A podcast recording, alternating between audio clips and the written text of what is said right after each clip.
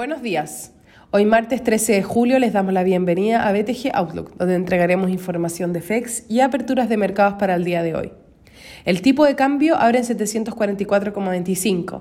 El Leina con el cierre de ayer, con las bolsas globales operando sin una dirección definida después de conocerse que la inflación de junio en Estados Unidos saltó 0,9% respecto al mes previo, superando las estimaciones de 0,5% en su mayor aumento desde el 2008. Con esto, el indicador acumula un incremento de 5,4% en el año, aumentando las preocupaciones que las presiones en precios no sean transitorias como plantea la Fed, lo que impulsa el dólar a nivel global y las tasas de los bonos del Tesoro a plazos cortos, mientras la tasa del bono del Tesoro de 10 años cae.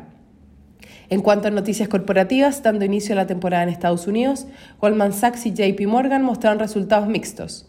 En el sector consumo, PepsiCo sube luego de mostrar el mayor crecimiento de ventas en una década. En el ámbito local, ayer el Ministerio de Hacienda publicó su informe de finanzas públicas trimestrales, donde entregó el detalle del financiamiento del aumento del gasto fiscal por la pandemia.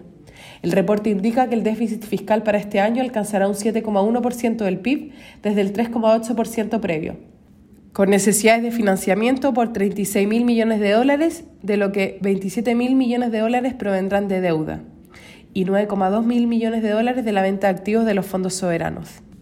Destaca que el monto a emitir en deuda incluye 8.000 millones de dólares adicionales que serán emitidos en moneda extranjera, lo que provocó una apreciación del tipo de cambio el lunes, ubicándose en el segundo lugar de la tabla de desempeño de monedas emergentes.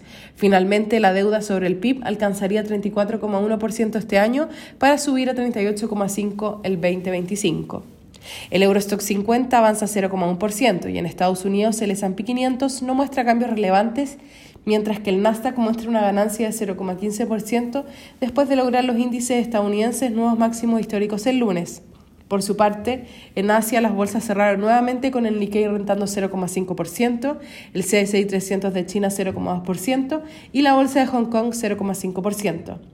Los commodities transan mixtos, con el cobre retrocediendo 0,5%, en tanto que el petróleo WTI sube 0,5%. La moneda estadounidense, a través del dólar index, se fortalece 0,26% y el euro se debilita 0,35% respecto al dólar. Por su parte, la tasa del bono al tesoro de 10 años se encuentra en 1,34%, bajando dos puntos base en comparación a la jornada previa. Respecto a datos, en Estados Unidos el IPC de junio aumentó sobre las expectativas.